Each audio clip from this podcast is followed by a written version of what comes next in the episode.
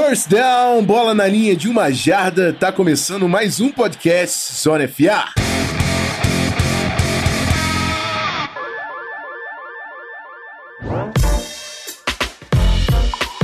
Bem-vindos de volta, querido ouvintes, mais um episódio. Eu, eu não queria, não queria estar tá fazendo esse episódio com, com essa situação, com, com os acontecimentos da forma que foram, mas o importante, como diz o Morici, é o seguinte: aqui é trabalho. Então vamos, vamos falar dos jogos do final de semana. Vamos falar também no, no segundo bloco dos tec, de mudanças na, na, na coaching staff, mudanças de técnicos, coordenadores. Vai, tem bastante conteúdo vindo aí. A gente vai deixar para falar do Super Bowl na semana que vem, já que agora o podcast é semanal. Na semana que vem a gente já vem para destrinchar os matchups, os confrontos do Philadelphia Eagles e do New England Patriots. Para falar como esses dois chegaram aí, trouxe comigo mais uma vez meu querido, meu lindão, Guilherme Beltrão. Tudo certo, amigo? Fala, Rafão. Fala, Felipe. Já dei um spoiler. Fala, amigos. É, tudo bem, cara. Tudo bem, tudo certo. É, bom, boas partidas, cada um com sua peculiaridade. É, apesar de você nunca concordar comigo que a segunda partida foi boa, foi, teve, teve, teve, momentos bons, teve momentos bons. E, obviamente, a primeira partida da final de conferência foi bastante legal. Já falar muito disso aí e também falar de, de coaching staff nesse podcast dessa semana. Isso aí, eu acho que foi um spoiler, mas não foi um spoiler tão ruim, porque é, o pessoal já leu na descrição ali do episódio, né? Está aqui conosco pela primeira vez no Zona FA. Estreia dessa trinca aqui também. Felipe Vieira, do On The Clock, do Panthers Brasil. Como é que tá? Tudo certo, Felipe? Fala, Rafão. Fala, Beltrão. Prazer estar aqui gravando com vocês. Fazia tempo que eu tava esperando o convite aí, finalmente chegou. É, bom, os jogos aí foram bem legais, com exceção do, do seu, né, cara? Eu, eu lamento até, mas acho que o Vikings cumpriu com o seu papel, principalmente de ter tirado o time anterior aí na fase anterior, mas, mas é, vamos falar aí da, da, desse coaching staff que tem algumas coisas interessantes também. Ah, e só um parênteses aqui, né? Pra quem falava que só tinha carioca no podcast, tá aí, né? É. Uma mudança, uma mudança boa. É, o pessoal já tinha falado lá no grupo quando a gente mudou pro, do Gui Exatamente. Pra, pra mim, né? Que só tinha carioca agora, já voltamos com um blend pra ficar bonito o negócio. Obrigado, Felipe. É que vai entrar um sotaque da Zona Leste de São Paulo. então vamos mexer um pouco, um pouco desse sotaque aí da, da, do pessoal. Tá certo. Eu vou primeiro falar mais uma vez: esse podcast só acontece por causa dos nossos apoiadores. Se você quer também se juntar a esse grupo, participar lá do nosso Locker Room, apoia.se barra canal Zona FA, dá uma olhada lá no, como você pode colaborar com a gente e compartilha para os amigos, mesmo que você não consiga, enfim, se inscrever, se tornar um apoiador, compartilha com seus amigos que gostam de NFL. E a segunda a segunda mensagem, a segunda, a segunda informação que eu tenho para dar para vocês antes da gente falar dos jogos é a seguinte: durante a off-season, o Zona FA vai fazer um episódio de season review. A gente vai retomar toda a temporada de cada time da NFL e a gente vai fazer um episódio dedicado a cada equipe. E para isso, a gente decidiu fazer o seguinte, chamar um convidado do time que vai ser o, o que vai ser tratado durante o episódio. Por exemplo, no Panthers, provavelmente Felipe Vieira estará aqui com a gente. É, no Chargers, provavelmente Beltrão estará aqui com a gente. Se você ouve esse podcast Está a fim de participar? Torce para um dos 32 times aí? Manda mensagem pra gente, entre em contato pra gente organizar, que a gente quer ter a voz do torcedor em cada um desses episódios. Certo, vamos falar de NFL, vamos falar dos jogos, que é isso que o pessoal tá querendo. Depois da vinheta, o primeiro bloco com recap das finais de conferência da NFL.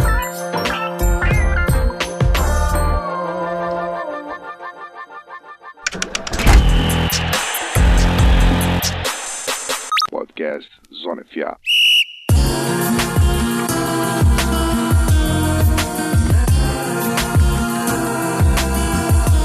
Isso aí, galera, vamos falar. Eu vou, eu vou pedir para vocês pra gente começar pela UFC, para começar na primeira marcha, né? Vamos, vamos devagar.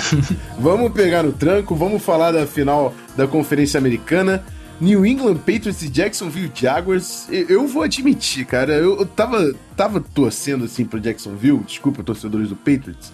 Eu gosto de uma variação ali na, na dominância, tá, tá complicado Uma vez na anos. vida, pelo menos, né? né cara? cara? Pô, tem muito Patriots na, na, na, no Super Bowl ultimamente. Mas eu, eu gostei do desempenho do Jaguars. A gente vai destrinchar, pode falar até sobre o futuro desse time. E eu vou começar hoje pela minoria, eu vou começar pelo Guilherme Beltrão, que é o único membro da AFC, para falar sobre o jogo da conferência do time dele, Jacksonville Jaguars e New England Patriots, o Patriots virando no finalzinho. O que, que tu achou da final da Conferência Americana, Beltrão? É, então, assim, é muito fácil chegar e falar o mais básico, né? Que é Brady é o de todos os tempos. Acho que cada vez mais está consolidado isso. Mais uma vez ele mostrou pra gente aquele, aquela ridicularidade dele virando jogos no final da partida. Jogos que a gente chegou a estar tá dizendo que estava perdido. Eu, por exemplo, depois do fumble do, do Dion Lewis, com o Miles Jack recuperando aquela bola, que foi uma grande jogada, eu pensei que o Jaguars ia pro Super Bowl. Eu falei, caramba, cara, o Jaguars fez aquela jogada, assim, aquela, aquela clássica jogada que você falou assim, pô, cara, tu vê um time indo para fazer o touchdown, tem o, o anticlímax total, que foi o fumble, depois de uma trick play que tinha dado certo, né? Já tinha um avanço de 20 jardas. Aí eu pensei, cara, acho que vai dar, vai dar Jaguars. Porém, a gente tem que lembrar que do outro lado tem Bill Belichick e tem Brady. É, cara, assim, do jogo, eu tenho que lembrar que eu falei na semana passada, é, muitas vezes no meu Twitter, que o número mágico era o número 22, que, voltando a explicar, de 2009 para cá, o Patriots estava 12-6 em playoff. 12-0 quando fazia 22 ou mais pontos, 0,6 quando fazia 21 ou menos.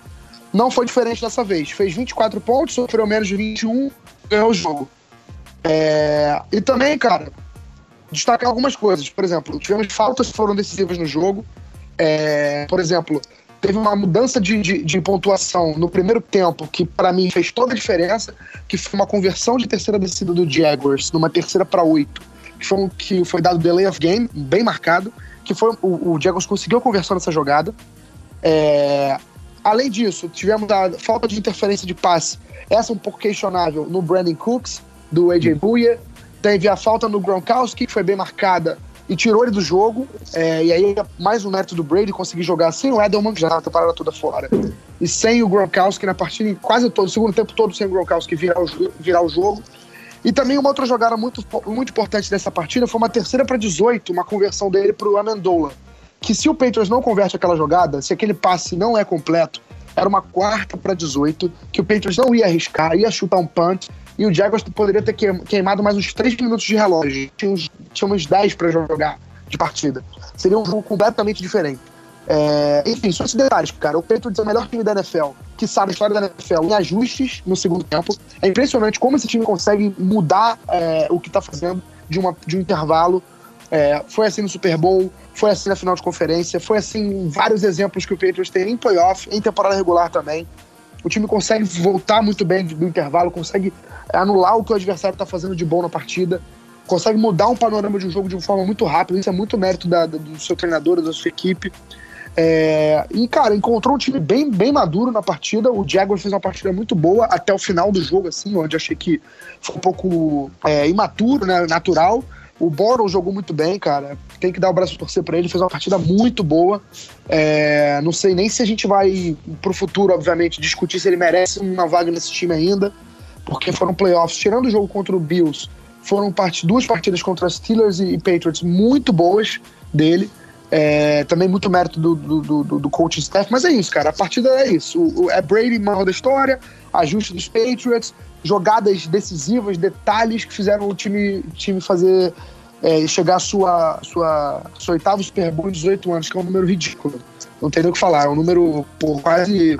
Se você pensar, é impressionante, cara. Se você considerar o equilíbrio que a NFL tem, um, um número desse é, é, muito, muito, muito, muito relevante. É bizarro a dominância né, do, do Tom Brady. Quando você chega numa terceira para 18, a defesa, acredito que matamos, né?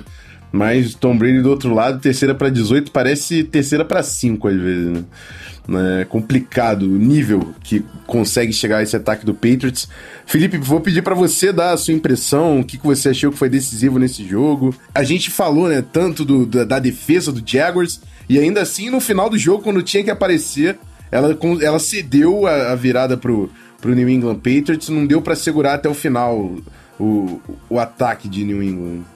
É, eu acho que o que o Beltrão acabou resumindo muito bem o, o jogo, mas é, teve alguns pontos que eu acho que foram chaves. Acho que as faltas teve algumas, não vou entrar em questão de arbitragem e tal, mas aquela interferência lá, eu acho que a NFL precisa começar a deixar é, os receivers e os cornerbacks brigar mais pela bola. Tem, não só essa, mas como na, na temporada inteira, tem muitas chamadas que eu desgosto.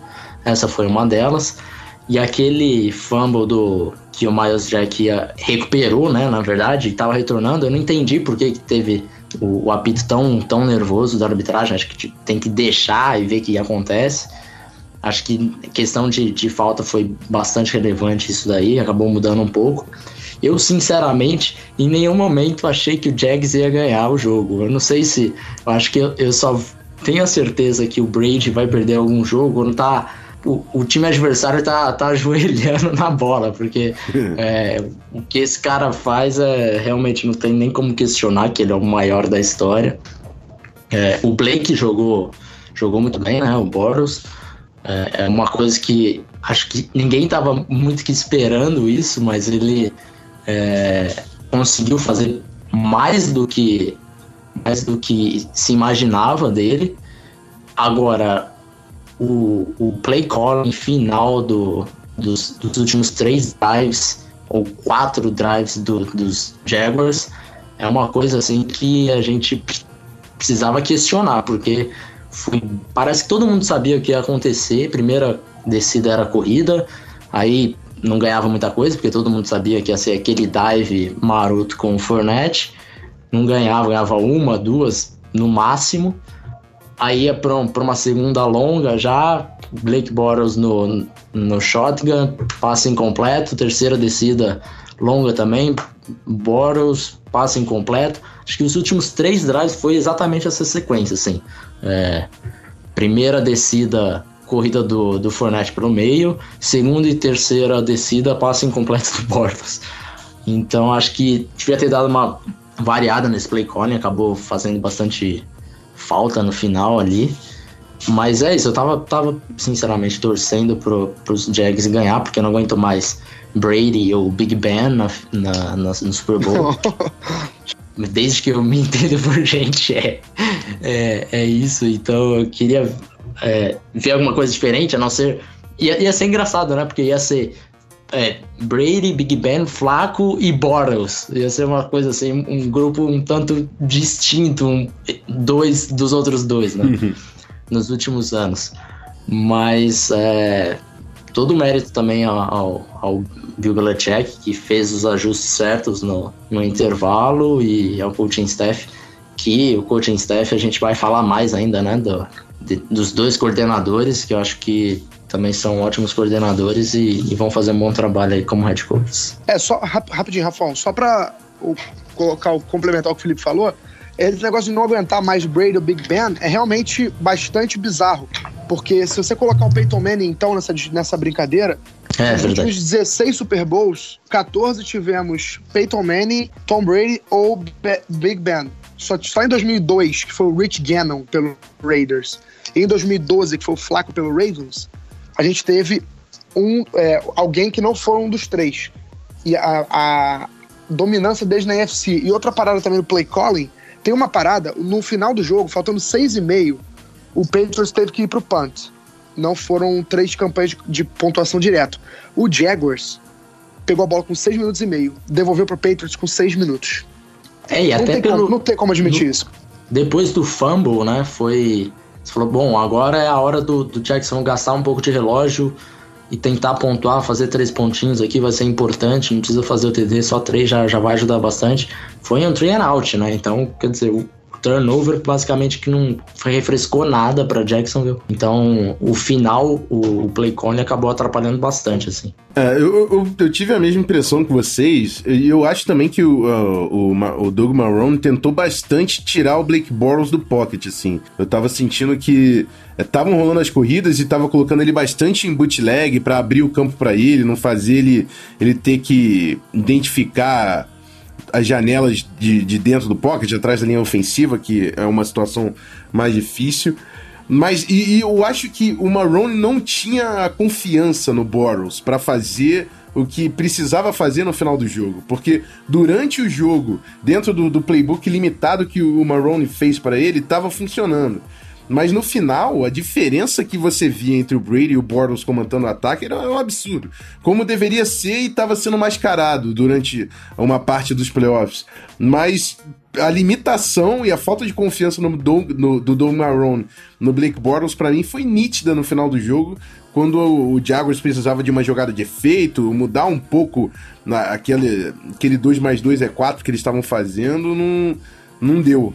Simplesmente não tinha não tinha. O Marron não, não se sentiu confortável em tentar fazer alguma coisa mais agressiva com o ataque do Jaguars e, e fez falta. Contra o New England tem que arriscar, cara. Independente, os caras são são cascudos demais para tu achar que o arroz, o arroz com feijão vai conseguir levar em cima dos caras. Mas é, é interessante a questão do, do Boron, né? Pra gente, pra gente conversar.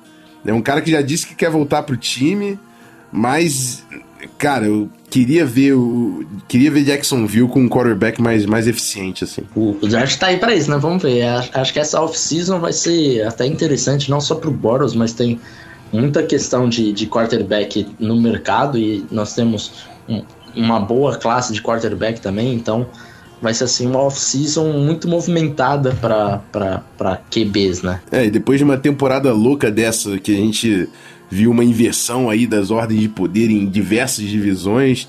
Você ter uma troca tão grande de coaching staff e uma troca também é, entre os quarterbacks, vai.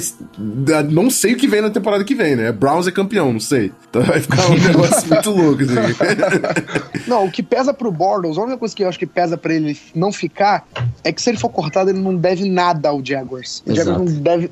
Eu acho que isso, pô, é. Infelizmente, ele deu azar nessa história. O contrato dele não, não, vai, não vai gastar. O Jaguars não vai gastar um centavo se, se, se dispensar ele.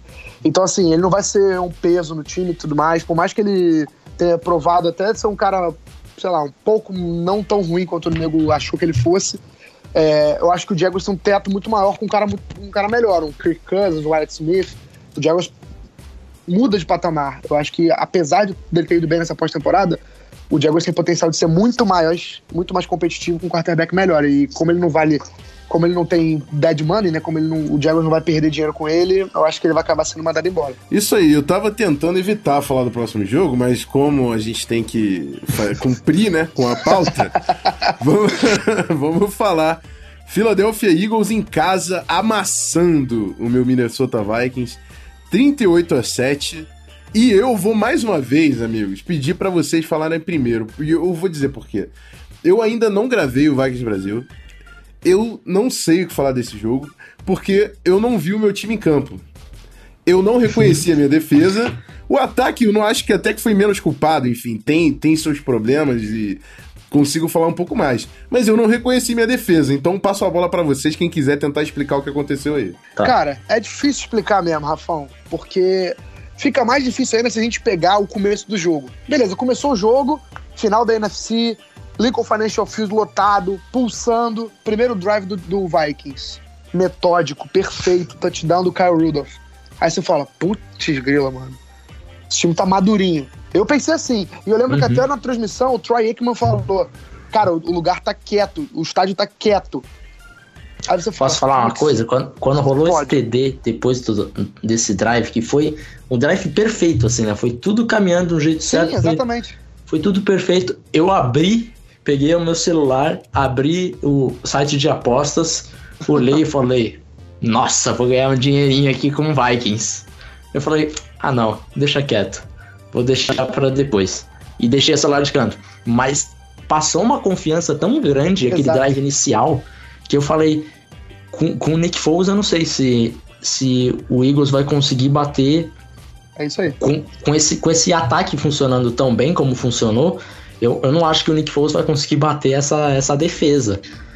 E foi assim, uma surpresa para todo mundo de um jeito que estava parecendo o, o Championship Game de 2015 entre Panthers e Cardinals, que foi aquele absurdo também que Foi, foi 45 a 7. Cinco. É, foi um, foi um atropelo do Panthers. Foi um atropelo. Aliás, os últimos três NFC Championship Games não foram nem um pouco competitivos, né? Porque o, o ano passado acho que o Packers chegou até a ensaiar um comeback, Uhum.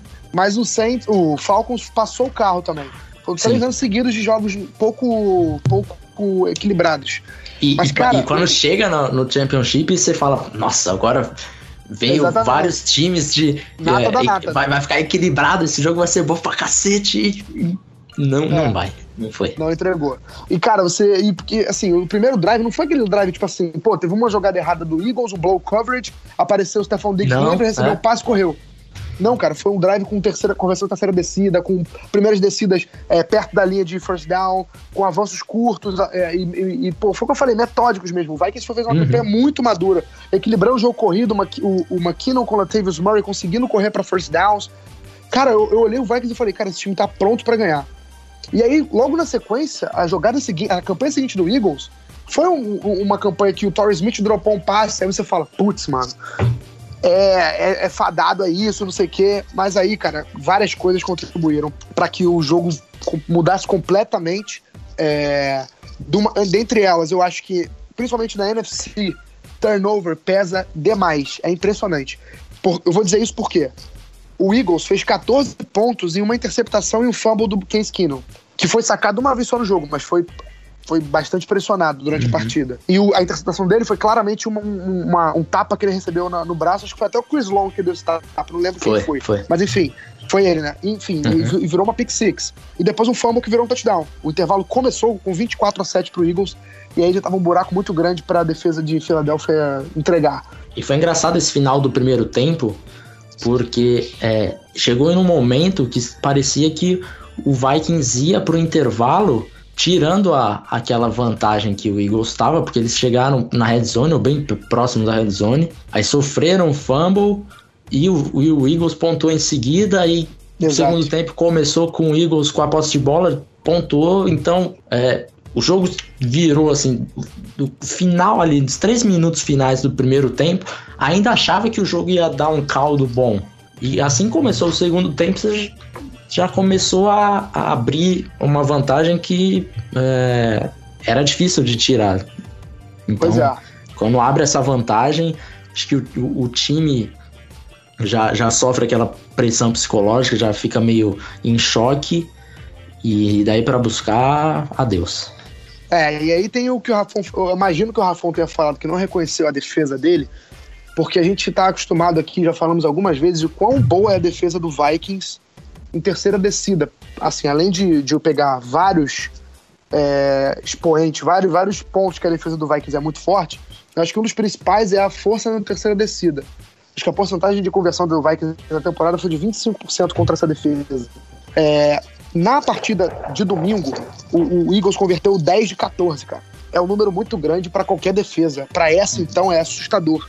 E drives do Eagles de pontuação: 75 jardas, 76, 60, 75 e 88.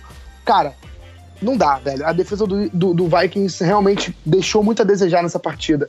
É, o Rafão até falava que era uma das melhores que ele viu em casa. Fora de casa, realmente foi uma partida completamente diferente do que a gente estava acostumado a ver.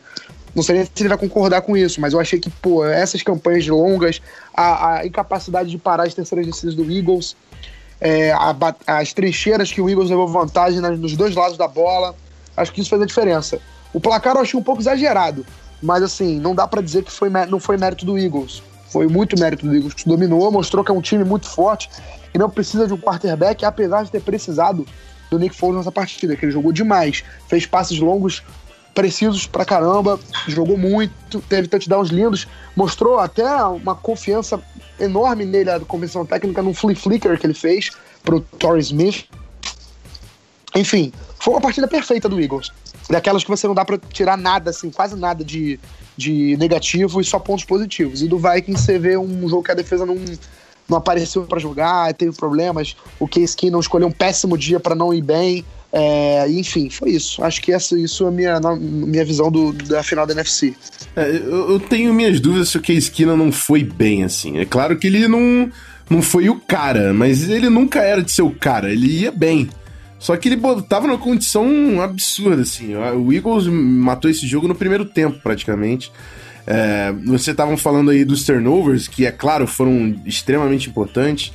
A proteção do, do Vikings, do Case Keenum foi, foi bem ruim. O Rashad Hill, que é o nosso swing tackle, que a gente colocou ele de titular porque ele teve uma temporada muito boa, até jogou o Mike Rammers pro lado esquerdo para jogar de left guard, de tão bem que estava jogando o nosso tackle. Uhum. Teve dois jogos muito fracos nos playoffs. Os, os, dois jogos do Rashad Hill foram muito fracos nos playoffs. E foi crucial ele deixar o Chris Long ali passar para surgir a Pick Six. Pick Six é uma parada que quando saiu, cara, no, eu falei, eu vou lembrar dessa jogada no final do jogo. Eu nem sei qual é o resultado, mas eu vou lembrar dessa jogada no final do jogo. É muito difícil. Pick Six é, um, é uma parada que muda muito o momento. Os caras dentro de casa, Filadélfia começa a. Até por causa do, da confiança que o Vikings mostrou no primeiro drive, quando eles fizeram um touchdown, é, é põe, põe a confiança aí, que os underdogs estão vindo. É, tem tudo a ver com o espírito que estava acontecendo ali. E aí, outra coisa é que além do, do, do dos turnovers, o Felipe falou: ah, não teve turnover do nosso local Eagles, pontuou. Aí teve o fumble, pontuou. Pontuou pra caralho, pô. Não tinha o que fazer, cara. Os caras estavam passando em cima da defesa. Porque o problema não é o turnover. Vai que a defesa. A gente faz uma, uma campanha longa, tem o turnover. O turnover foi quase lá na, na boca da, da, da, da endzone, cara. Daí sofre o turnover lá, a defesa tem que entrar descansada, mas deixa pontuar. O Harrison Smith, eu acho que teve a pior partida da carreira dele. Eu não identifiquei o Harrison Smith. Foi. Teve foi um, absurdo, era, um du, era um dublê dele lá. Aí o Trey Waynes que eu elogiei, porque o cara teve, pô, permitiu o passer rating mais baixo na temporada regular. Caraca, o, que mãe! Foram dois touchdowns, sei lá quantas mil jardas. Aí, aí o Rhodes sai, o Terrence Newman é exposto logo depois que ele sai. Pô, cara, tudo errado. O Tom Johnson, que eu elogiei, foi empurrado o jogo todo. Mas uma parada eu tinha falado, cara. Isso aí eu falei desde quando estavam empurrando o Falcons pra final da, da da conferência. Eu pago um pau pra OL do Eagles e eles são muito fortes também na, na linha defensiva. E as linhas de scrimmage foram decisivas na hora que importou. Ah, o sonho acabou, mas enfim, tem, tem muito trabalho pela frente aí para fazer em Minnesota. A base tá lá, a gente só não sabe quem é que vai ser o coordenador ofensivo e quarterback, né? é, né? Quase não importa. Exatamente. Não, é, não, não, é, não é um cenário de terra arrasada, é só tristeza porque o time tinha potencial, mas é isso faz parte. É. O Igor pareceu ser um time mais bem preparado Mas eu, naquela partida. Eu tenho um pouco, eu tenho que concordar um pouco, eu, vi o Colin Cowherd falando essa semana que o Vikings, ele falou, you blew it, você estragou, acabou com tudo. Porque era uma temporada que tava ideal, cara, não tinha como o time que a gente tava em, em, em, pegando análise de DVOA era, era melhor que 2009, melhor do que 98 por um pouco. Era um time muito forte, com a queda da, da, do nível do, dos adversários. O Eagles chegando sem o Carson Wentz, sem o Jason Peters. É, o Packers sem o Aaron Rodgers na divisão. O nível foi realmente mais fraco do que o normal. O Super Bowl em casa é um tipo de oportunidade que não pode perder. Não pode perder. Mas enfim, eu não identifiquei meu time. Eu não sei nem o que falar porque não foi meu time que jogou no domingo, cara. Foi outro time. Não sei. Cara, dá pra só, só pra tristeza nas suas falas. É, só para encerrar esse assunto, eu acho que é, a curiosidade é quando um time vence no, na rodada anterior dos playoffs por algum considerado milagre, jogado em último segundo, alguma coisa assim parece que sempre que na rodada seguinte esse time perde. É, todos os que eu lembro aqui agora aconteceu isso. Eu não sei se o time vai para vai para a semana em vez de focar mais no, no time seguinte, eles ficam lembrando do que aconteceu e a mídia fica em cima falando, nossa, o milagre de Minnesota. Não sei, mas é uma curiosidade, porque sempre que acontece esse tipo de, de milagre, o time em seguida perde o jogo, né? Então. É, tanto que, assim, eu, eu pelo menos o PP também, no, na semana passada, a gente colocou o Vikings como vencedor desse jogo apenas pelo fator superstição, superstição barra mística. Que era um uhum. jogo tão equilibrado no pré que a gente não sabia o que falar. Eu ficou eu e o PP falando, cara, não tem como dizer quem vai ganhar, eu acho que vai ganhar Vikings porque o momento é deles. E aí talvez tenha sido isso mesmo. Eles tenham achado que, sei lá, não obviamente só isso ia levar eles pro final, para pro Super Bowl, mas mas talvez isso tivesse, tivesse tido um peso. Eu lembro, o único time que eu lembro agora de cabeça que teve um milagre, chegou um pouco longe, mas não foi campeão, foi o Titans. Que teve o Music Series Miracle, chegou no Super Bowl e ficou a uma jarda de ser campeão. com aquele tackle lá que o, que o Rams deu e venceu o Super Bowl. Mas assim, uhum. realmente, não dá para lembrar de time que teve milagre e ganhou. Só quando foi no Super Bowl. Ou é. então a, a, Immaculate Reception lá, mas enfim, aí é muito longe na história. Mas recentemente eu não lembro de nada mesmo. É, pode ser, pode ser. Realmente, de repente, contaram um pouco demais com a sorte, né? Negócio de Team of Destiny, não vou apostar contra o destino. O destino mostrou, não apostem contra o destino. Continue assim. É, isso aí. Mas de jogo é isso nesse programa. Vamos pro próximo bloco, vamos falar de mudanças, vamos falar de futuro. Aí eu fico até animado, porque o futuro é melhor do que o passado no momento para mim. Vamos falar de comissões técnicas mudanças da coaching staff depois da vinheta.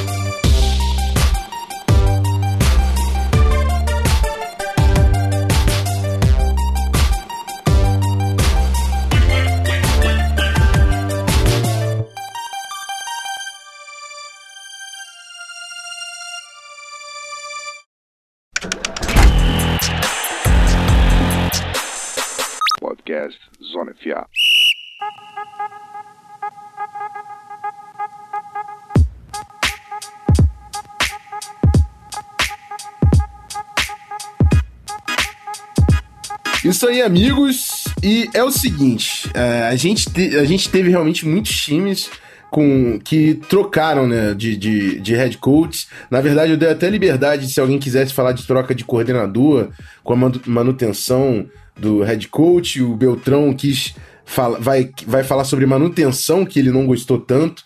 E já que são muitos nomes, eu preferi botar o seguinte formato. Cada participante vai falar de duas coaching staffs, assim. Cada um pode falar de duas e a gente vai. Um, eu vou começar. Eu, Felipe Beltrão, cada um falando uma e depois o segundo nome na mesma ordem. Vamos lá. Vamos falar de, de mudança e eu vou falar do Bears. Vou falar do Chicago Bears, que está dentro da minha divisão. Que, que fizeram a contratação do Matt Nagy, né, o, o coordenador ofensivo do Kansas City Chiefs é, 39 anos, mais uma mente ofensiva é, nova né, na NFL, com, com bastante pensamentos modernos dentro da filosofia de jogo. É, o, o Bears estava precisando dessa mudança, né? Não tem, não tem como você exemplificar um 880 tão bem quanto um John Fox e Matt Nagy, né? John Fox era o dinossauro no, no, no comando do Bears e eles trocaram por uma mente mais moderna. Não só isso, eles tiveram duas vitórias, três na verdade. Eles trouxeram o técnico de linha ofensiva de Notre Dame, que já trabalhou no Bears, que é um dos melhores técnicos de linha ofensiva no, no futebol americano atualmente. Eles conseguiram a manutenção do Vic Fangio, que vem. Eu, eu gostava do trabalho da defesa do Bears, é, independente da confusão que era o ataque, os quarterbacks e tudo mais. A defesa do Bears parecia, parecia eficiente, o Vic Fangio tinha é, uma grande responsabilidade é, dentro desse desempenho. Conseguiram a manutenção do Fendel, que é, foi veiculado aí para assumir outros times, até o Packers, né, que estava procurando coordenador defensivo, estava ali sondando, mas o Matt Nagy conseguiu convencer o Vic Fangio a, a continuar no time. E aí a contratação do, do ex-head coach de Oregon, que era coordenador ofensivo do, do Chip Kelly. Mark Helfrich. Mark Helfrich, exatamente. Que também tem muito conceito de up-tempo, de spread. Cara, eu tô curioso para ver como vai ficar esse time na mão do Mitchell Trubisky. E mais, mais uma, uma, uma classe aí entrando. Eu gosto dos drafts do Pace. Acho que o Bears tem tudo para botar essa, essa setinha para cima e deixar de ser um. de ficar lá no fundo da, da, da divisão norte. Comentários sobre a, a coaching staff do Bears? Gostaram, não gostaram? Cara, para mim, é, eu acho que esse é um momento assim de transição do Chicago Bears. É, de transição mesmo que eu falo, não só de transição de coaching staff, transição de um time que nos últimos tempos é tido como chacota e agora é, eu, eu acho que vai deixar de ser e vai se tornar um time realmente competitivo. É, essa coaching staff para mim é quase que a coaching staff dos sonhos, porque eles o Matt Nagy conseguiu buscar caras é, muito pontuais. Vamos ver como que, que, eles, que eles vão na free agency, no draft, porque vão muito de, de recebedores, não é um, um grupo de receivers forte, então precisa correr atrás disso. É, mas é um caminho que parece que entrou no caminho certo, assim, Chicago Bears. Vamos ver. Gostei bastante da, da contratação de, do, do Matt Nagy e do, dos, dos seus compadres, né? Dos, coordenadores, até os treinadores de posição também. Para mim foi uma belíssima contratação. Calvin Ridley, Calvin Ridley no Bears, não? Pô, seria uma dupla linda, né? Eu acho que é isso até que se prove o contrário com o Bears tentando pegar algum recebedor na free agency. Não sei se de repente vão atrás de Jarvis Landry, não sei. Mas acho que, é. por enquanto, está escrito Calvin Ridley, é, Chicago Bears na testa do, do Calvin Ridley. Até porque o Bear não tem alvo, né? O Kevin White é um bust, coitado, não consegue ficar saudável, enfim. É, o Cameron Meredith é uma incógnita depois de vir uhum. de uma lesão no joelho, enfim. Eu acho que a única coisa que eu coloco aí, acho que já foram precisos na análise de vocês, é que é o efeito McVeigh, né? Acho que o efeito McVeigh Exato. na NFC é um técnico jovem, com mentalidade ofensiva, com um quarterback jovem, com uma aposta muito grande nas costas. No caso do, Rams, o Jared Goff, no caso do, do Bears, o Mitchell Trubisky, que inclusive é, foi depois descoberto, né? Que o Matt Nagy, como coordenador ofensivo do, do Chiefs, queria porque queria draftar o Trubisky, não queria o Pat Mahomes. Ele é apaixonado pelo prospecto Trubisky e agora vai ter a chance de trabalhar com o garoto. Então acho que o Bears foi preciso, eu achei muito boa contratação. Ainda mais com a manutenção do, da, do staff, principalmente do Vic Fangio. Toca aí, Beltrão, seu nome, seu primeiro nome o que, que você, e a sua avaliação, por favor. Ah, cara, não posso falar de outro nome sem ser John Gruden. Seria um absurdo a gente falar aqui de mudanças de técnico sem citar talvez a mais chocante, eu acho, ou pelo menos a mais badalada. Chocante no sentido de ser impressionante pelos números, assim, né? Porque o John Gruden, para quem não sabe, assinou um contrato com o Oakland Raiders, que daqui a pouco vai se tornar Las Vegas Raiders. E o contrato é de 10 anos, que é um número absurdo, e valendo 100 milhões de dólares, que é um número absurdo. É, cara, a primeira reação que eu tive ao descobrir, essa, ao receber essa notícia, foi de incredulidade e, e eu falei, cara, não acredito que o Raiders está fazendo isso. Porque, assim, sem questionar o, embora eu acho que é válido questionar, mas nem, nem, nem quero entrar no mérito de questionar o John Gruden. Eu quero só dizer que 10 milhões de dólares por ano para um treinador é um dinheiro muito grande. E, 100, e 10 anos de contrato é muita coisa, cara, muita coisa. É, mas assim, o John Gruden não é treinador de um time da NFL desde 2008, embora tenha sido comentarista da ESPN durante anos, e não, ou seja, ele não ficou longe do futebol americano, mas uma coisa é você ser treinador, outra coisa é você ser comentarista. Seu contato com o futebol americano, a menos que ele tenha, que ele tenha, que ele seja um fanático, um guru louco aí, fique estudando em casa, que eu acho um pouco difícil, ele não teve o mesmo contato que ele tinha em 2008. E a NFL é completamente diferente de, a NFL de, de 2017, 2018 é completamente diferente da NFL de 2008. Então a gente tem que ver o que o John Gruden vai trazer com ele. Quem é o John Gruden que vai treinar o Raiders? Se é um cara defasado ou se é um cara que está atualizado, que está pronto, que vai contar. Embora o Raiders tenha feito boas contratações de defensive coordinator e offensive coordinator, eu não sei o John Gruden a que ponto ele vai estar. Tá. Porém, aí eu tenho que dar dois pontos que eu, que eu destaco que foram positivos para o Raiders, que é o John Gruden, ele é muito, vai ser muito bom para talvez entre aspas consertar o Derek Carr. Eu coloco entre aspas porque eu não acho que ele tá quebrado. Só acho que ele faltou mais um apoio para ele. Ele teve uma temporada bem irregular, ainda mais se a gente comparar com a temporada retrasada, né? Aqui ele quebrou a perna e, e lideraria o Raiders a uma campanha bem, bem interessante de pós-temporada. Nunca, nunca vamos saber, mas eu acredito que, que seria isso. E também, para um time que está indo para Las Vegas, terra do spotlight, das coisas exageradas e tudo mais, talvez o John Gruden ganhando 100 milhões em 10 anos seja um cara bom. Um, um, ele é uma super estrela do mundo do futebol americano, um cara muito famoso, porque comentou anos e anos na ESPN, além disso já tinha vencido o Super Bowl, é um técnico famoso e tal, tem, tem cacife. E é um cara que, pô, para pegar um time de Las Vegas talvez seja interessante. É, só que eu questiono o seguinte: o, a pressão em cima dele deve, deve, ser muito grande, porque é um time que, querendo ou não, fez 12 vitórias no ano passado, antes de, da, da última temporada, sem ser essa desse ano, e teve uma temporada muito fraca esse ano, tanto que o Jack Dory foi demitido. Mas ainda é um time com talento, embora eu ainda acho que é um time overrated, é um time com talento. Então, eu acho que a diretoria do Raiders, por mais que tenha feito contrato de 10 anos, vai querer vencer e vencer agora. Então a gente tem que saber como é que o John Gruden vai responder a isso.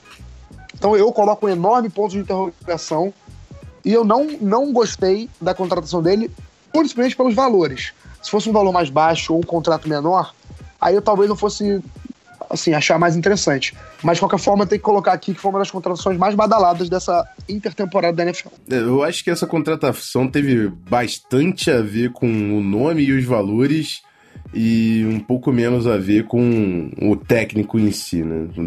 Os caras poderiam botar outro técnico mais competente ou mais garantido que o John Gruden, que gera muitas, muitas dúvidas. Mas tinha toda a narrativa de ser um, um sonho do, do dono do Raiders lá, o, o Mark Davis, que era o, era o sonho dele, o John Gruden voltar a treinar o Raiders.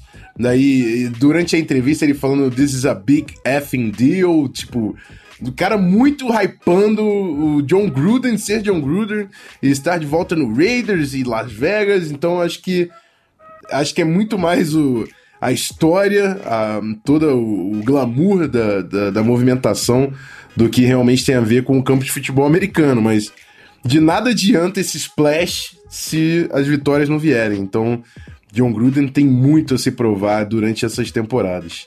Felipe? É.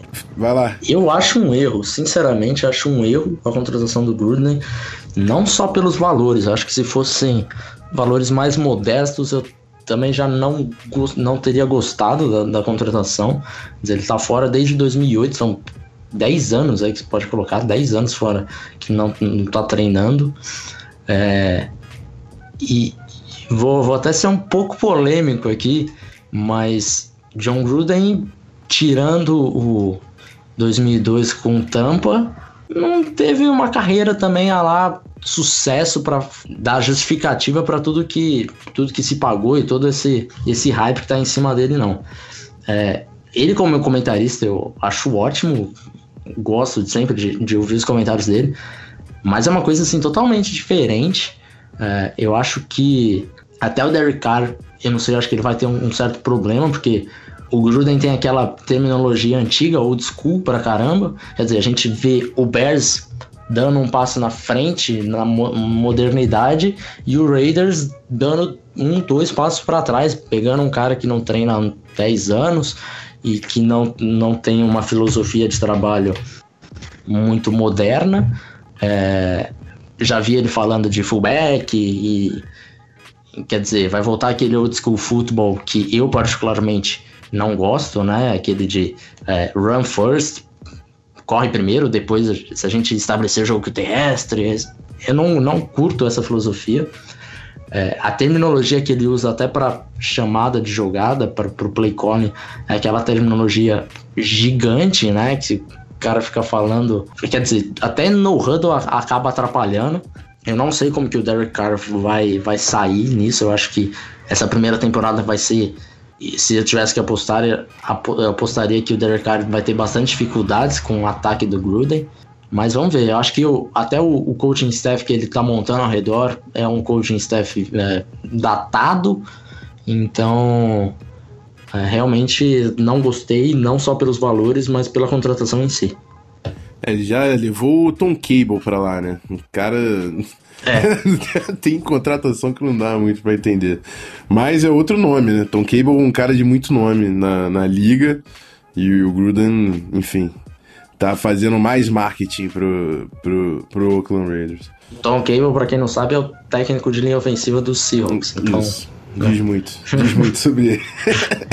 Toca aí, Felipe, seu primeiro nome. Bom, meu primeiro nome é um que tá saindo de casa, né? O Steve Wilkes, que era o nosso coordenador defensivo.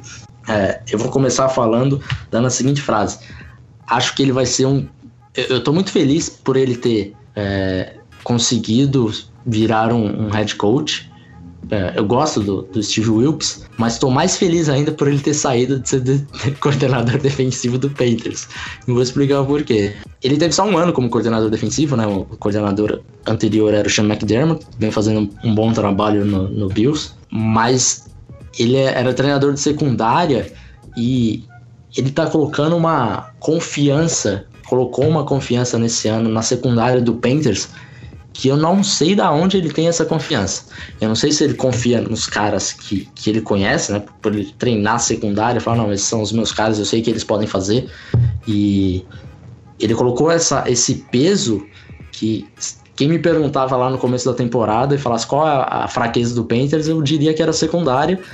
E ele achou que era a, a força do Panthers, porque foi um dos times que mais fez blitz na temporada inteira, atrás apenas do Browns, e deixava muitas ilhas com os nossos corners e os nossos safeties. Nossos safeties, para quem não sabe, tem o Mike Adams, que tem 97 anos já, e o Kurt Coleman, que também teve uma temporada bem, bem aquém do que ele tinha tido na, na, em 2015, 2016. E os nossos cornerbacks são aqueles é, famosos, né? Que quando o Josh Norman saiu, entrou dois cornerbacks novatos, agora segundanistas, mas que também tiveram uma temporada bem abaixo por causa disso. Ele deixou, chamava muita blitz e, e jogo após jogo a gente via que não estava dando certo e a, o time era queimado pelas blitz e ele continuava insistindo. É, a gente acabou tendo bastante pressão ao, ao, ao QB adversário, mas se a gente colocar proporcionalmente o que o tanto que a gente chama pelo tanto de pressão que a gente gerou é, foi pouco. Então até na, no último jogo contra o Saints, quando a gente não chamou blitz nenhuma, foi, foram apenas os quatro da linha, nós conseguimos controlar o Camara, o Mark Ingram, o Drew Brees, e quando a gente chamava blitz, o, o Drew Brees acho que teve um, um rating de 150, 148. Quer dizer, todos os, os TDs lançados pelo Brees foram em blitz. E parece que ele não, não entendeu isso durante a temporada inteira. Ele fala, para de chamar blitz, pelo amor de Deus. E ele não, ele continuou nisso, mas indo para o, o head coach, não o coordenador defensivo Steve Wilkes, é, os jogadores adoram ele, falam que ele é um líder, todo mundo gosta bastante dele. Eu acho que se ele conseguir ter um, um coordenador defensivo um pouco mais tranquilo, não ser tão, tão heavy blitz, acho que ele vai, vai se dar bem. Porque é um cara que muito articulado, fala bem, as entrevistas dele são boas. É, então você vê que é um cara inteligente, mas que de certa forma, um pouco teimoso e não, não deu ao braço a torcer quando viu que as coisas estavam dando errado. Acabamos caindo por causa, um pouco por causa disso, contra o Saints. Mas eu acho que ele vai estar bem, eu acho que ele deve levar até o, o nosso treinador de, de linebackers, o Al Holcomb, para ser coordenador defensivo lá. E acho que o treinador de linebackers vai ser um pouquinho mais controlado, espero, para essa questão. E, e pelo que eu tenho visto falar ele de, de coordenador ofensivo, ele tá querendo algum nome mais, mais moderno também que me agrada. Então, torcedores dos, do, dos Cardinals, acho que dá para ficar um pouco mais tranquilo, não vai ser esse desespero todo que eu tava, porque no final da temporada já tava, pelo amor de Deus, ninguém leva o Wilkes embora que eu não aguento mais Blitz, cara. é, eu vi o Cardinals tava, acho que uma entrevista marcada com o Bivel também, né, do, do Seahawks. Se eu não me engano, ele também tinha uma entrevista marcada lá, porque ele vai ter uma entrevista com o Vikings também. Mas o, o, o Wilkes eu tenho a mesma impressão, assim, ele foi muito mais pelo, pelo gestor, né? Ele deve ter convencido muito mais pelo lado gestor do que pelos X and, O's que falam de filosofia, uhum. estratégia e tudo mais. Não, ele dando entrevista, você vê que ele fala bem articulado. É, ele também já passou muito tempo sendo assistente head coach do, do Rivera. Então já tem uma experiência, assim mais do que. É, não foi só um ano de, de, de coordenador defensivo e, e, foi direto. Então ele tem uma experiência, pelo menos para gerir o grupo, que eu acho que, que vai ser importante, desde que ele traga a comissão técnica certa e que ele dê um pouco mais de liberdade para o coordenador defensivo, que senão. Uhum. e até o próprio time do, do Cardinals acho que se encaixa melhor do que o do Panthers. Quer dizer, o do Cardinals vai deixar uma, uma ilha com o Patrick Peterson. Ok, Dá pra, dá, dá pra, você arriscar né? isso. É, agora você vai deixar uma ilha com Daryl Worley, com James Bradbury, é, eu acho que não, não é o caso, entendeu? É. Então eu não sei se ele tem essa ideia de jogo que vai funcionar é, uma ideia de jogo única, né? Que vai funcionar melhor com o Cardinals. Eu acredito que vai. E até os linebackers deles são, são Reddick, atlético pra caramba. Então, acho que tem como funcionar bem com, com o Cardinals por causa da secundária deles, que é melhor do que a nossa. Perfeito. Vamos para Beltrão, tem algum comentário sobre o Wilson? Não, não, falou tudo. Até porque se o cara, se o dono do Panthers Brasil tá falando, ele deixou pra falar alguma coisa. Deixa o cara, pô, deixa o cara falar. tá certo. Então vamos pra segunda rodada, voltando com o meu segundo nome. E o meu segundo nome também é de casa. O Pat Shermer, depois de um trabalho fantástico com, com o ataque do, do Vikings, preparando o ataque para o Bradford, mudando o ataque para o Keenum durante a temporada, é, restabelecendo o nosso jogo terrestre e, e participou também, é claro, de, da montagem né, do, do, do, elenco, todo o rebuild da linha ofensiva, o draft trazendo Alflin, Dalvin Cook, então eu não tenho que reclamar do, do trabalho do Pat Shermer, também gosto da, da do, do play call dele. Realmente o trabalho dele foi fantástico. Não, não coloco muita coisa nos ombros dele de, de defeitos de, de por que a temporada deu errado. E acho que o Giants conseguiu um grande nome. Também é um cara extremamente paciente, extremamente é, flexível, não é aquele cara durão. E, e tá levando James Batcher né, como coordenador defensivo, que é um cara que eu gosto demais também. Acho que não dura dois anos com, com, com o Shermer lá, o coordenador defensivo do Cardinals. É uma dupla que eu, que eu espero bastante, cara. Eu espero bastante. Acho que o Giants está em mãos muito mais competentes em, na temporada que vem do que foi agora com, com o McAdoo e com os Spags. Não tenha dúvidas disso, né? Até porque não era tão difícil assim. Vamos combinar. É isso que eu falar. Não elevaram a barra que seja bom. Alto. Exatamente. Exato. Você ser melhor que o horrível não te bota num lugar bom, pode ser só ruim. Mas do Pat Shermer, eu acho que é um. Pra mim, é um dos grandes nomes, assim, desse. Dessa, desse carrossel de, de treinadores. É, eu acho que ele e o Josh McDaniels, assim, são um, um, os, e o Matt Nagy, acho que são os três que mais me agradam, mais me agradaram nessa, nessa troca aí. Então, é, acho que o Giants ainda tem demitiu o, o, general manager, agora foi o Dave Gettleman, que era ex-GM do Panthers também, que eu acho que é um bom GM. Quer dizer, eu acho que o, o Giants, assim, conseguiu se cercar de, de bons profissionais. Eu acho que, que tem tudo para se dar bem e vamos ver como que eles vão fazer, né, nessa, nessa intertemporada, se vão arriscar ir para a temporada mesmo com o Eli, se vão deixar um quarterback na reserva aprendendo um aninho. Enfim, tem algumas, alguns pontos interessantes aí do Giants também. Eu, durante toda a temporada, tentei vender o casamento do Pat Shermer com o Baker Mayfield. Que para mim tem muito de Case Keenum no jogo dele. Gunslinger, estende a, a jogada com, com os pés, é, aquele cara ousado e o Pat Shermer foi perfeito pegando isso no Keenan e sabendo refinar esse jogo, melhorar o decision making. Cara, se ele conseguir levar o Baker Mayfield, para mim tem um teto muito maior, vai ser um, um baita de um time, ainda mais com a oportunidade de trabalhar atrás do Eli Manning de repente no primeiro ano. Vai, vai ser interessante acompanhar esse draft aí do Giants. Meu ponto com o Pat Sherman é o seguinte: ele já foi treinador, foi treinador do Browns em 2012, 13, se não me engano, 11, 12, enfim. E ele teve 9 vitórias e 23 derrotas. Que é um número, assim, um pouco, eu diria, questionável, né? É, mas, ao mesmo tempo, eu vou contrapor o meu próprio ponto, dizendo que ele mereceu, fez ótimos trabalhos, principalmente no Vikings agora, mereceu a, a nova chance. E a gente já viu vários exemplos na NFL de técnicos que não estavam prontos quando receberam uma oportunidade e que depois se mostraram completamente capazes. É, então, é isso. Eu acho que o Pat Shermer pode tem tudo para ir bem em, em, Nova York, mas assim, eu tenho que colocar esse ponto porque assim, ele já teve uma oportunidade e não foi bem. Talvez, aí, sem querer fazer um, um juízo de valor sobre se ele vai ser bom ou ruim, se vai ser bom, boa passagem dele ou não, aí talvez seja uma última chance, ou, ou, ou, ou talvez recentemente, né, nos próximos anos, seja uma última chance para ele para receber uma proposta de técnico, porque dois trabalhos ruins vai ser fica perigoso para ele. Pode voltar para Mas eu confio, confio no trabalho que ele Fica fez. vontade. Você é bem-vindo, né? Vai pro seu segundo nome aí, Veltron. Então, como eu gosto de ser do contra, e o Rafão permitiu, eu não vou usar um, um nome para dizer contratado. Eu vou pegar três e falar rapidamente de três manutenções que eu achei que foram péssimas para os times que fizeram as, as escolhas.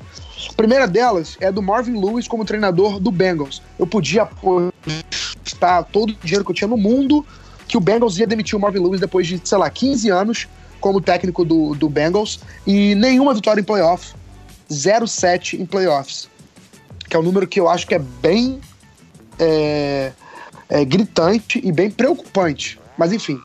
E o Bengals não, não, não, não só renovou com ele, como renovou por dois anos, dando mais dois anos de trabalho para ele.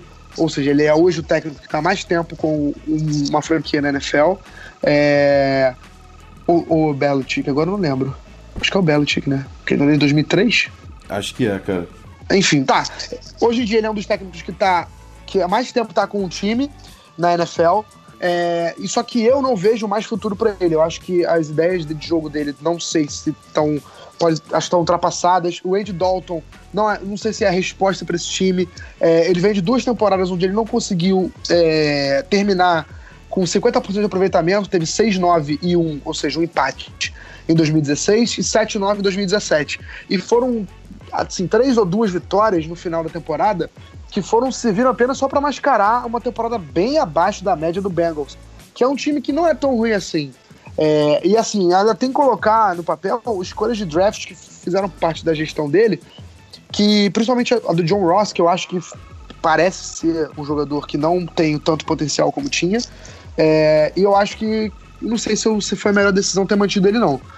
Enfim, outra decisão que eu achei que foi bem questionável, essa com mais certeza ainda, foi a do Steve Sarkisian como coordenador ofensivo do Falcons. O, o, eu pego o exemplo disso do Matt Ryan. O Matt Ryan, na temporada passada, foi o MVP da temporada com o Kyle Shanahan de coordenador ofensivo.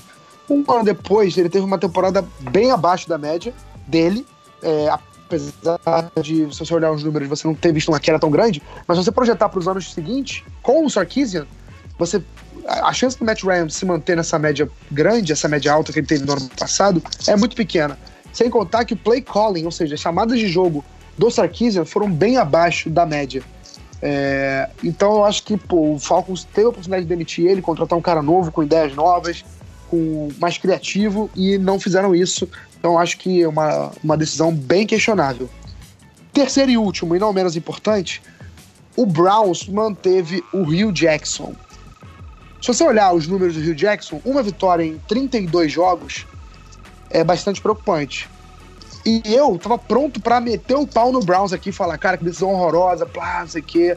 Só que, cara, eu sou obrigado a fazer um meia-culpa aqui e, e, também dar o braço torcer, porque nessa semana o Joe Thomas fez um texto na Sports Illustrated falando sobre essa manutenção do Rio Jackson e defendendo a decisão e elogiando muito o Rio Jackson. Cara, eu acho que se você tem um cara do tamanho do Joe Thomas, que é o Cleveland Browns no momento, ele é o Cleveland Browns há 10 anos, pelo menos. Ele é o. Assim, se o Browns tem alguma coisa de boa nos últimos 10 anos, é o Joe Thomas. Que o Rafão mesmo já falou algumas vezes que é top 3, top 5 de tackles na história da liga.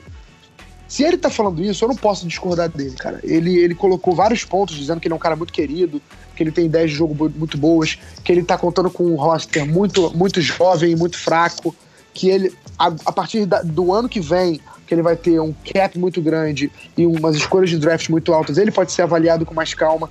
Então eu acho que se você olhar só o recorde, os números, diferente do Marvin Lewis, você olha os números e de playoff já consegue, pelo menos esse número é diz mais, o 1,31 do Rio Jackson, eu acho que é, é, é, ser levado em consideração todos esses fatores que eu coloquei, de ser um roster jovem, ser um time ainda em formação, um projeto. Então eu acho que a decisão do Browns inicialmente para mim tinha sido horrorosa, mas agora eu consigo ver uma certa lógica e eu ainda torço para que dê certo, porque o Rio Jackson é um cara que todo mundo diz que é muito respeitado, um cara super trabalhador, enfim, que merece, merece coisas melhores. E ele já deu entrevista, inclusive, falando isso, cara, que o trabalho dele é muito difícil, porque realmente não deve ser fácil você administrar um time perdendo tantos jogos, com uma fanbase tão apaixonada, que cobra tanto, mas que já também tá cansada de perder.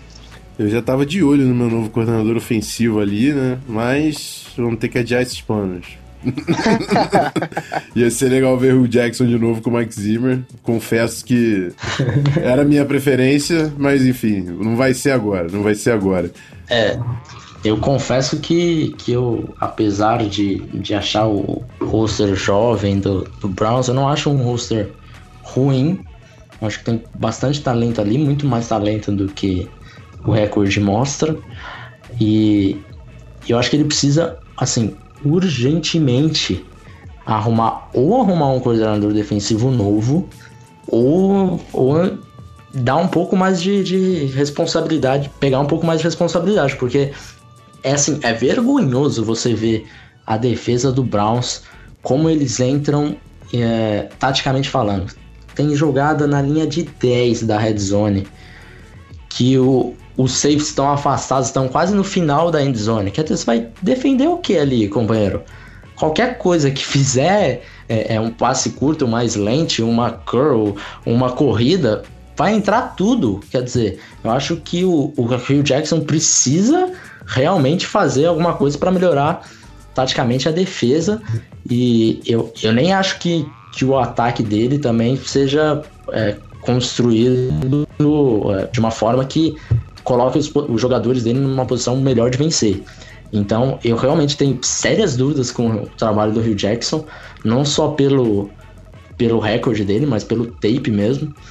Então, eu sinceramente achei uma decisão bem ruim de ter mantido, por mais que é horrível você ficar trocando toda hora, mas é, se, o, se o cara não tá fazendo um bom trabalho, não é que você tá enxergando algumas coisas, algumas peças que faltam, é, eu acho que eles têm bons jogadores na defesa, quer dizer, tem uma DL que é uma DL boa contra o jogo, contra, contra o jogo corrido, uma das melhores contra o jogo corrido, até subestimada nesse ponto. Você tem linebackers que, que fiz, fizeram fez sucesso lá em, em New England, vieram para cá, é, o Jane Collins, estou falando. Esse ano é, é a última chance dele, porque provavelmente ele, ele vai pegar o QB que ele quer, a chance dele pegar um Minka Fitzpatrick também é bem grande. Quer dizer, ele vai ter é, playmakers nos, nos três níveis da defesa e vai ter o seu QB. Talvez consiga um, um, um recebedor. Se o Josh Gordon ficar saudável, saudável não, né? Vou ficar longe das, das, das drogas é, e ter um outro recebedor. Tem um, um Tyrant que eu gosto bastante, que vai ser segundanista. Quer dizer, eu acho que o, o, o roster dele, se ele não conseguir pelo menos 6, 7 vitórias esse ano, eu acho que, que pode mandar embora. Eu não gosto de guardar rancor, mas falando sobre a defesa do Browns, eu só posso falar Bounty Gates, que é o Greg Williams que tá lá, aquele sujo. Nossa, pode Eles, eles só sabem defender sendo sujo. Então é por isso que não dá certo, porque ele não pode mais ser sujo, porque ele já foi pego. Então, enfim. aí continuar essa porcaria aí, tomara que troquem realmente coordenador defensivo. Esse cara não deveria nem estar na NFL. E... Desculpa se alguém gosta do Greg Williams. Se você gosta do Greg Williams, pra mim você tá errado. Mas, né? Exato. Opinião, cada um tem a sua. Felipe, vai pro seu segundo nome aí, o último nome do bloco. Último nome do bloco é nada mais, nada menos que Josh McDaniels, que provavelmente ainda não está é, de contrato assinado e nem com a roupinha dos Colts, mas deve ser o novo head coach do, Indianapolis Colts. E também algo parecido com o que a gente falou do, do, do Giants, de, o salto de qualidade né, é absurdo, porque é, antes você tinha Chuck Pagano, né, o a maior, talvez a maior piada da, como head coach da NFL. Acho que mais que John Fox, acho que mais que todo mundo. Acho que Joe, Chuck Pagano é, é a piada da, de head coach da NFL. E não sei como durou tanto tempo, mas finalmente mudaram, abriram a cabeça.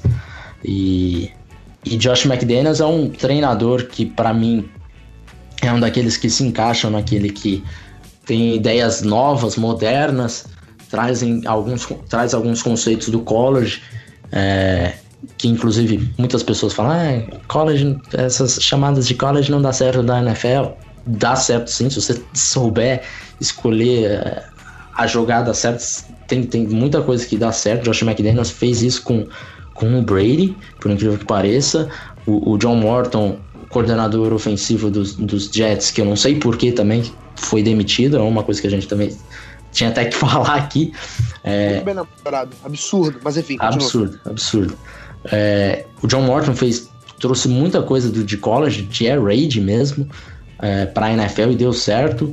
O, o Josh McDaniels tem bastante dessas ideias inovadoras. Eu acho que ele tem a, a ideia que me agrada bastante de o jogo ser principalmente jogo aéreo e não jogo corrido, não sei aquele old school football, smash mouth football. Então, acho que a, vai ser muito legal de ver o, o Andrew Luck. Espero que ele esteja saudável, assim, pelo bem da NFL. Espero muito que o Andrew Luck esteja saudável. É, a gente não sabe como está o ombro dele, é uma coisa que a gente vai ficar sabendo na, só na próxima temporada. Teve alguns boatos de quando ele foi para a Europa para tratar, de teve médico lá que foi ver o ombro dele e falou que o ombro parecia um de, de defunto. Então, realmente espero que o Andrew Luck ressurja, porque é um talento assim que a gente não, não pode ficar sem na NFL. O Andrew Luck é um desses quarterbacks para mim. Então, ele estando saudável com o Josh McDaniels, e tem um grupo de recebedores que me agrada também, não é elite, mas me agrada. Então eu acho que vai, vai ser bem legal de ver essa junção Luck e McDaniels. Espero muito que dê certo, tô, tô torcendo de verdade. Dá pra trazer um running backzinho no draft? Não precisa nem ser na primeira rodada, que ainda assim dá pra não, ser legal. Não, sai fora. Primeira rodada tá fora. Longe. Chega de primeira rodada com um running back. Outro, a única coisa que eu gostaria de falar do Josh McDaniels é que ele cai mais ou menos no mesmo estilo do Pat Shermer. A única uhum. diferença pro Pat Shermer é que defendendo, não que o Pat Shermer tenha tido um quarterback bom, eu nem sei quem era o quarterback do Cleveland nessa época, mas o Browns tem um quarterback bom, sei lá, desde muito tempo. Enfim. Se é que teve algum na, na história. Mas enfim. Pô, cara, tá desrespeitando o, o Brandon Whedon aí, pô. Pô, foi mal. Nada a ver. O foi cara mal, é um senhor de idade, pô, no draft. Mas enfim, o Josh McDaniels também, quando foi técnico do, do Broncos em 2008, 2009, é, ele também pegou um time bem, bem irregular é, e também não teve um trabalho daqueles muito muito de encher os olhos, não. Tanto que ele foi demitido logo depois. E aí também teve fantástico trabalho em New England, se reinventou e agora tá ganhando mais uma chance. É mais ou menos a mesma, mesma situação uhum. do Pat Sherman. Só que eu acho que também a mentalidade ofensiva dele com o jogo do Andrew Luck vai ser um casamento maravilhoso. Tô louco pra ver. estamos, estamos. É. e é isso aí. Eu vou convidar o pessoal que tá ouvindo a comentar lá no Medium ou comentar no, no Twitter com a gente, que a gente vai retweetar qual o nome que você mais gostou nessa movimentação, nessa dança das cadeiras aí de técnicos da NFL e o porquê? A gente quer ouvir de vocês é, falando também dos nomes, né, que a gente não passou nesse bloco, é, até porque esse ano teve técnico pra caramba mudando de, de casa, né? Mas enfim, é isso. Vamos pro encerramento, vamos falar da próxima semana e vamos falar do maior jogo da temporada, falar um pouco do Super Bowl falar como vai ser o episódio explicar direitinho o que vem na semana que vem para vocês.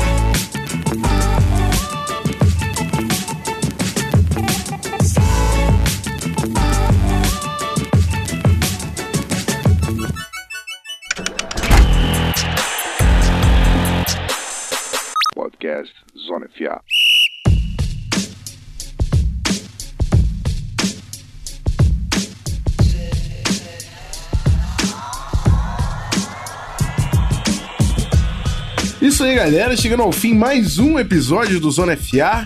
É, hoje foi falando um pouco da, da, da, das finais de conferência. A gente deu uma, uma passada já olhando para off-season de, de projeções aí do, dos técnicos nos seus novos times. Mas ainda tem um jogo bem importante pela frente. Ainda tem o Super Bowl New England Patriots e Philadelphia Eagles.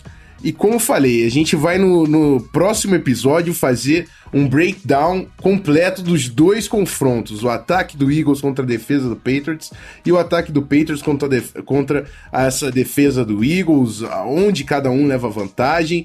E vamos ver, vamos ver se. Eu, eu acho que vai ser difícil de prever esse jogo, cara. O Eagles chegando com muita moral e o Patriots é o Patriots. Vamos ver. O Eagles saiu de underdog para o time que você não quer enfrentar na pós-temporada uhum. desse ano.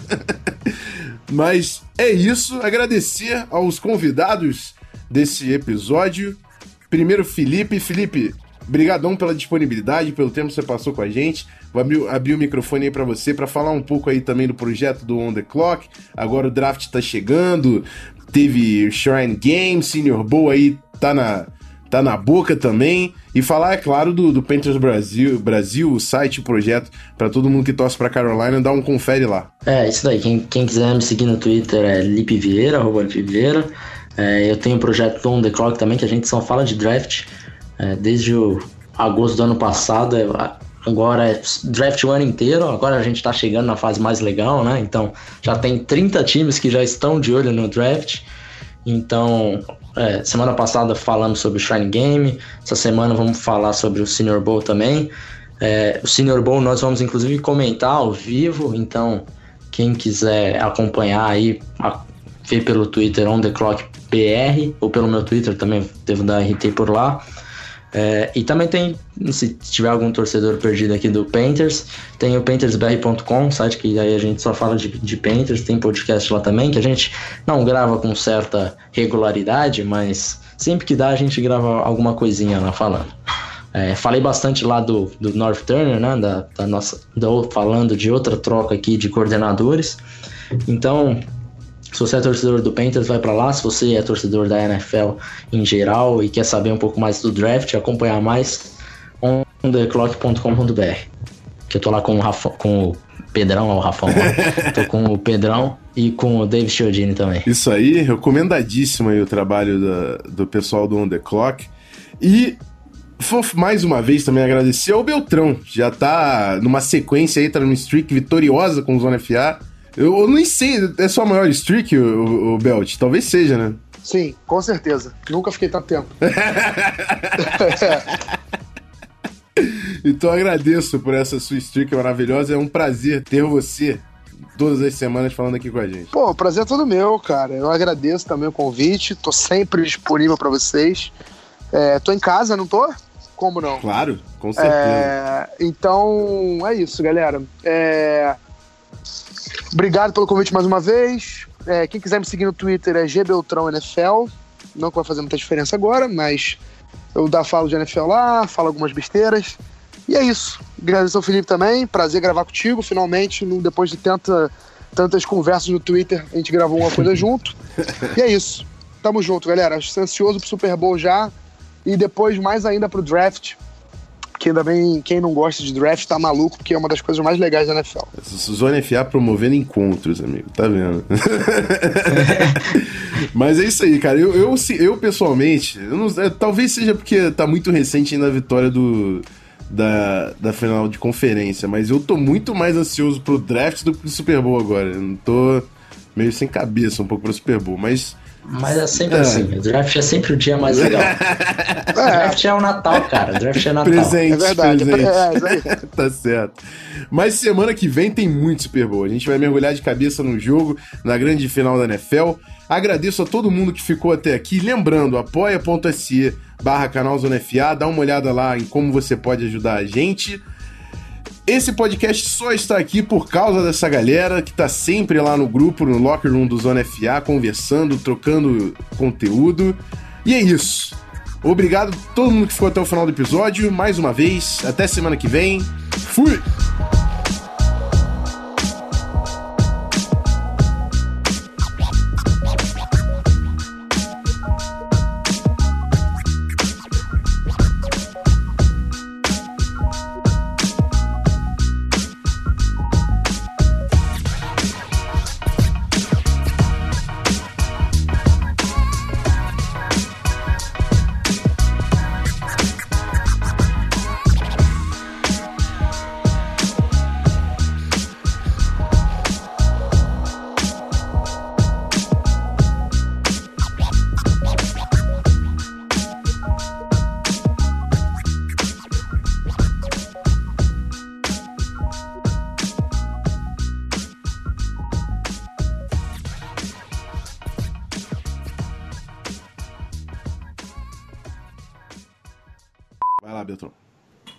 Quiser voltar, pode voltar. Cara, meu.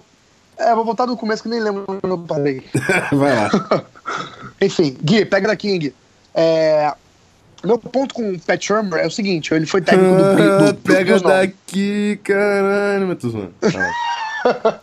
Tá, isso é pro final da gravação, obviamente, né? Não vou deixar nem de um abraço pra galera, abraço minha mãe, meu pai, Uma- enfim. especial pra que no final-